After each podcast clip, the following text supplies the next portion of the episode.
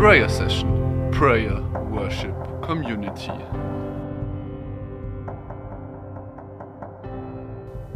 Hallo, ich bin der Lukas. Wenn wir versuchen, meine Sprache irgendwie an euch anzupassen, wobei ich ja selber sagen würde, ich bin kein reinrassiger Steirer, einfach auf meiner, aufgrund meines vielen Unterwegsseins bin ich drei Jahre in Wien gewohnt, in Oberösterreich gelebt und lebe eben seit September in Vorarlberg. Ich und meine Frau sind nach Bregenz gezogen, bin 24 Jahre alt und ich freue mich, dass ich hier sein darf.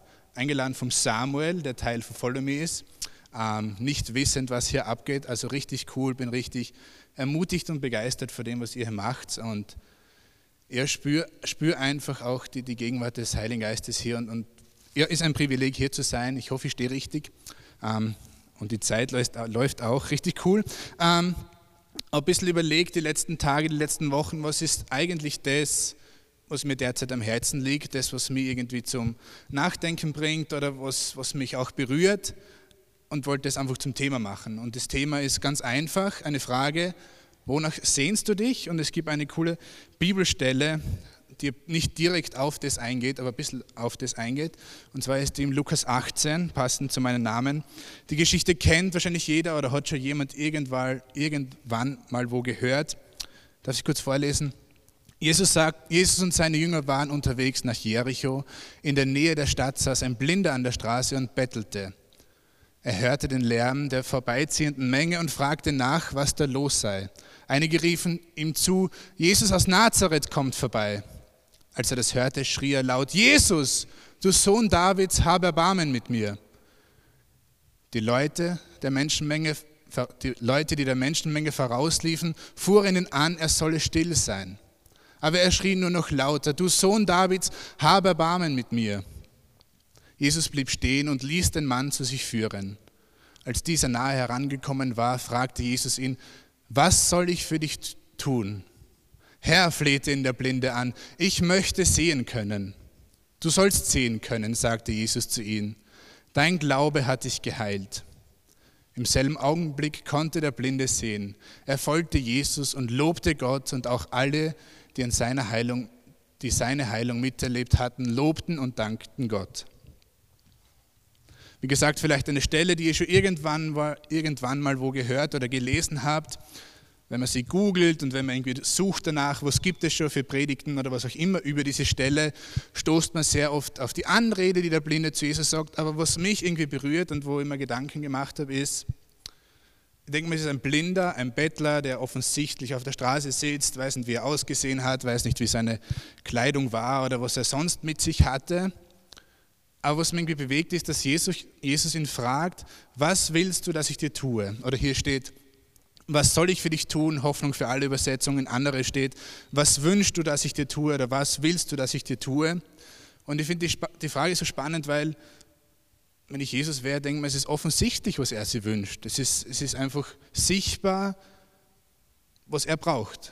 Und ich glaube, ein Blinder wünscht sich, dass er sehen kann. Ein Gelähmter wird sich wünschen, dass er wieder gehen kann. Ein Stummer, dass er sprechen kann oder was auch immer. Und ich finde es trotzdem spannend, warum Jesus sagt, was willst du, dass ich dir tue? Und die Frage ist, warum? Warum fragt Jesus einen blinden Mann, was kann ich für dich tun? Oder was willst du, dass ich dir tue? Oder wie euch immer man es formuliert, warum soll Jesus ihn fragen? Und die Antwort ist, ist simpel und doch nicht so simpel. Also die Frage, die Jesus fragt, weil Jesus Beziehung möchte. Und Jesus das Herz des Mannes will. Und Jesus weit über das hin drüber schaut, was das Offensichtliche ist. Und offensichtlich will der blinde Mann sehen und offensichtlich will er geheilt werden und hat wahrscheinlich noch Wünsche weit darüber hinaus in Bezug auf, möchte, weiß ich nicht, Geld haben oder Unterkunft oder ein Haus oder was auch immer. Aber in seinem Fall war es eben dieses, ich möchte sehen können. Spannend ist, wenn man, ich bin jetzt kein Grieche, aber was ich herausgefunden habe, wenn man irgendwie auch die, die, ein, die alte Übersetzung oder heute das Urspr die ursprüngliche Übersetzung liest, dann steht auf Griechisch, Griechisch, falls ich richtig ausspreche, ist aber auch egal, steht Anaplepo, Anaplepo, wie auch immer. Und dieses Anaplepo heißt nicht nur, ich möchte wieder sehen können, sondern es wird auch verwendet für das Wort Vertrauen. Im Sinne von, ich möchte wieder vertrauen können oder ich möchte wieder ja, wieder, wieder mit reinen Herzen sehen oder wie auch immer. Und nicht nur, der Blinde möchte nicht nur einfach physisch wieder sehen können, sondern es kommt auch raus, er möchte auch wieder, wieder vertrauen können.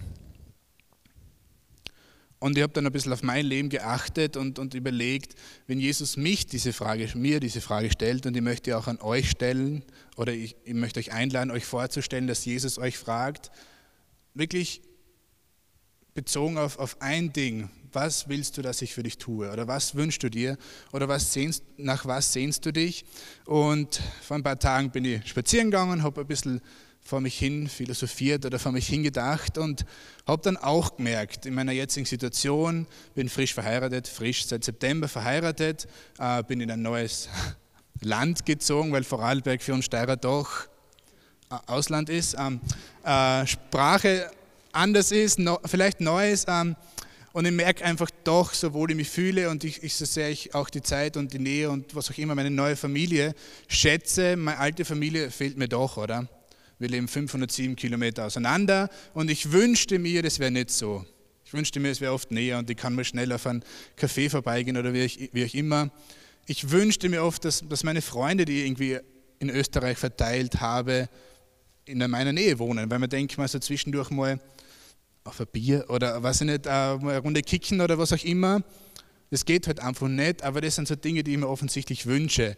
Auch am Anfang einer Ehe sind so Dinge wie Finanzen auch ein bisschen eine Grundlage, wo man denkt, man wünscht mir auch, dass es uns finanziell einfach stabil und gut geht und lauter solche Wünsche, die, wenn der Herr mir fragt, was, was soll ich für dich tun, ich vielleicht äußern würde.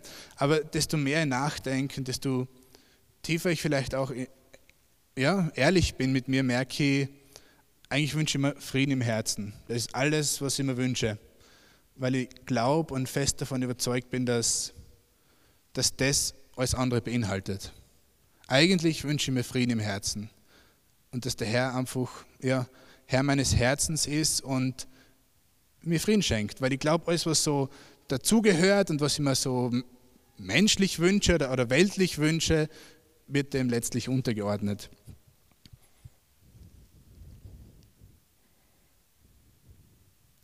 Und im Weiterdenken denke ich mir dann auch, was ist, wenn man die Frage an Jesus zurückstellt?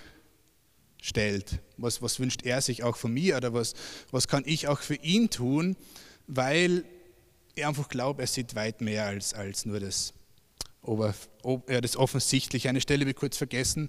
Und zwar habe ich eine Bibelstelle gefunden im Psalm 37. Da heißt es: Habe deine Lust am Herrn, denn er wird dir geben, was dein Herz wünscht. Und ich glaube, darum geht es. Ich glaube, dass es darum geht, nicht nur das immer auszusprechen. Und ich glaube, da tun wir uns als Christen sehr, sehr leicht in unseren Gebetszeiten zu sagen, das wäre gut und das wäre gut und das hätte ich gern noch und da bräuchte ich noch Hilfe. Aber eigentlich möchte er uns das geben, was, was unser, unser Herz sich wünscht. Es gibt eine Stelle ähm, in Matthäus 7, die, wenn man sie liest, oft ein bisschen ja, fast ein bisschen eine schwere Kost ist. Die heißt, nicht wer mich dauernd Herr nennt, wird in Gottes himmlisches Reich kommen, sondern wer den Willen meines Vaters im Himmel tut. Am Tag des Gerichts werden viele zu mir sagen, aber Herr, wir haben doch in deinem Namen Auftrag, in deinem Auftrag prophetisch geredet. Herr, wir haben doch in deinem Namen Dämonen ausgetrieben und viele Wunder vollbracht. Aber ich werde ihnen entgegnen, ich habe euch nie gekannt. Ihr habt meine Gebote mit Füßen getreten. Darum geht mir aus den Augen. Die Nina, Nina war, glaube ich, der Name, gell? wie die Nina. Nina? Nadid, sorry, kurz gesagt hat, ja, wir dürfen zurzeit bei Follow arbeiten, wir dürfen Teil von Kisi sein, wir dürfen auch an einem neuen Jungprojekt arbeiten. Eigentlich Dinge, wo wir uns immer denken oder ich mir oft denke, cool Reich Gottes bauen und mitarbeiten und, und so dabei sein und, und irgendwie so spirituell wirken, weil wir doch eh für, für Gott im engsten Ding arbeiten.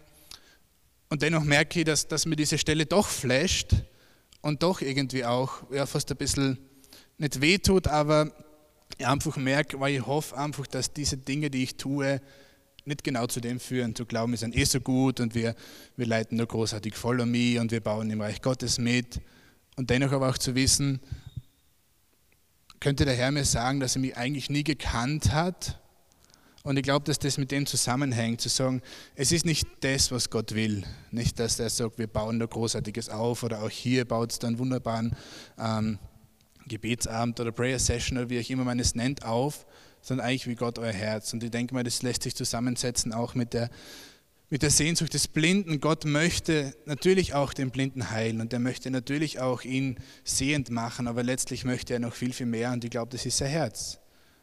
Und, ich glaub, und nicht nur ich glaube, sondern ich weiß, er möchte sein Herz und auch mein Herz und euer Herz in allererster Linie. Und alles, was wir machen im Reich Gottes und, und dass wir hier sind, dass wir in die Messe gehen und dass wir Lobpreis machen und beten und was auch immer ihr tut und wir tun, alles super, alles gut, aber letztlich möchte er einfach nur unser Herz.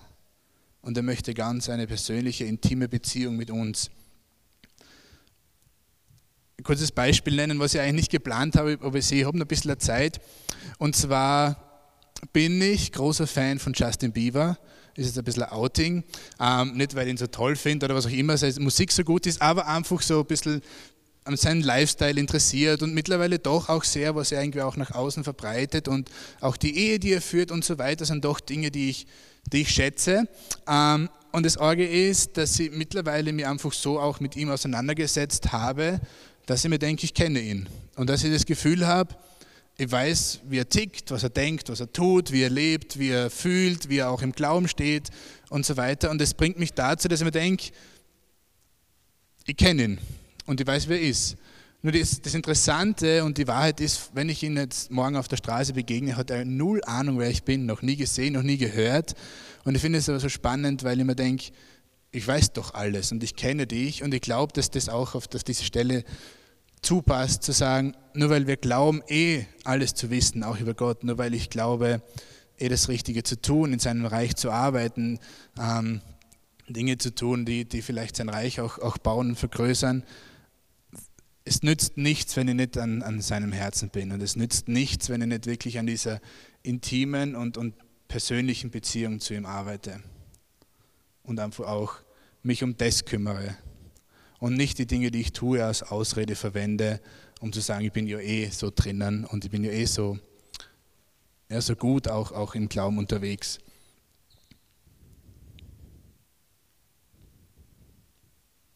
Gott sieht eure offensichtlichen Probleme, er kennt sie ohnehin, also ihm vorzumachen oder ihn irgendwie vorzuwerfen, als wüsste er nicht, wie ich mich fühle oder wie es mein Herzen geht oder, oder was ich auch körperlich brauche oder brauche, um in dieser Welt bestehen zu können oder was auch immer wir uns einbilden. Diese Dinge kennt er ohnehin und er nimmt sich auch unserer an. Aber wir dürfen lernen und ich glaube, ich darf lernen, also ich rede eher zu mir heute, ich darf lernen, einfach auch zu sagen, Herr, du kennst es und ich möchte einfach mehr geben als nur meine offensichtlichen Probleme. Ich möchte mein Herz geben und ich möchte ganz in diese tiefe Beziehung zu dir, zu dir eintauchen.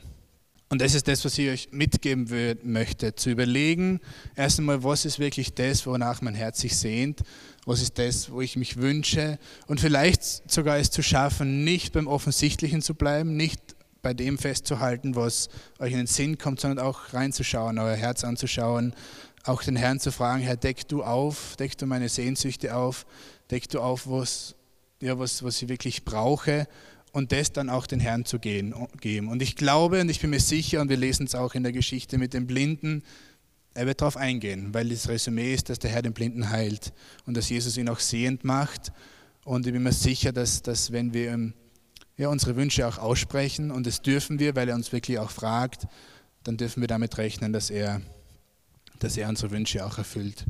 Jesus möchte dein Herz und warum möchte er dein Herz? Er liebt dich nicht für das, was du tust oder was du auch im, im Reich Gottes vollbringst oder wie du lebst und was auch immer, sondern für das, wer du bist, weil es das ist, wie er dich gemacht hat.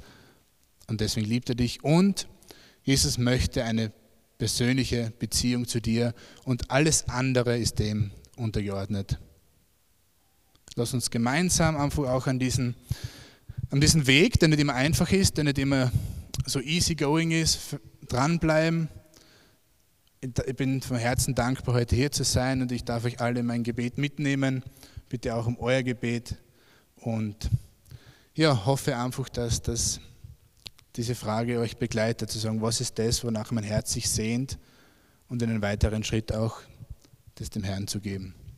Amen.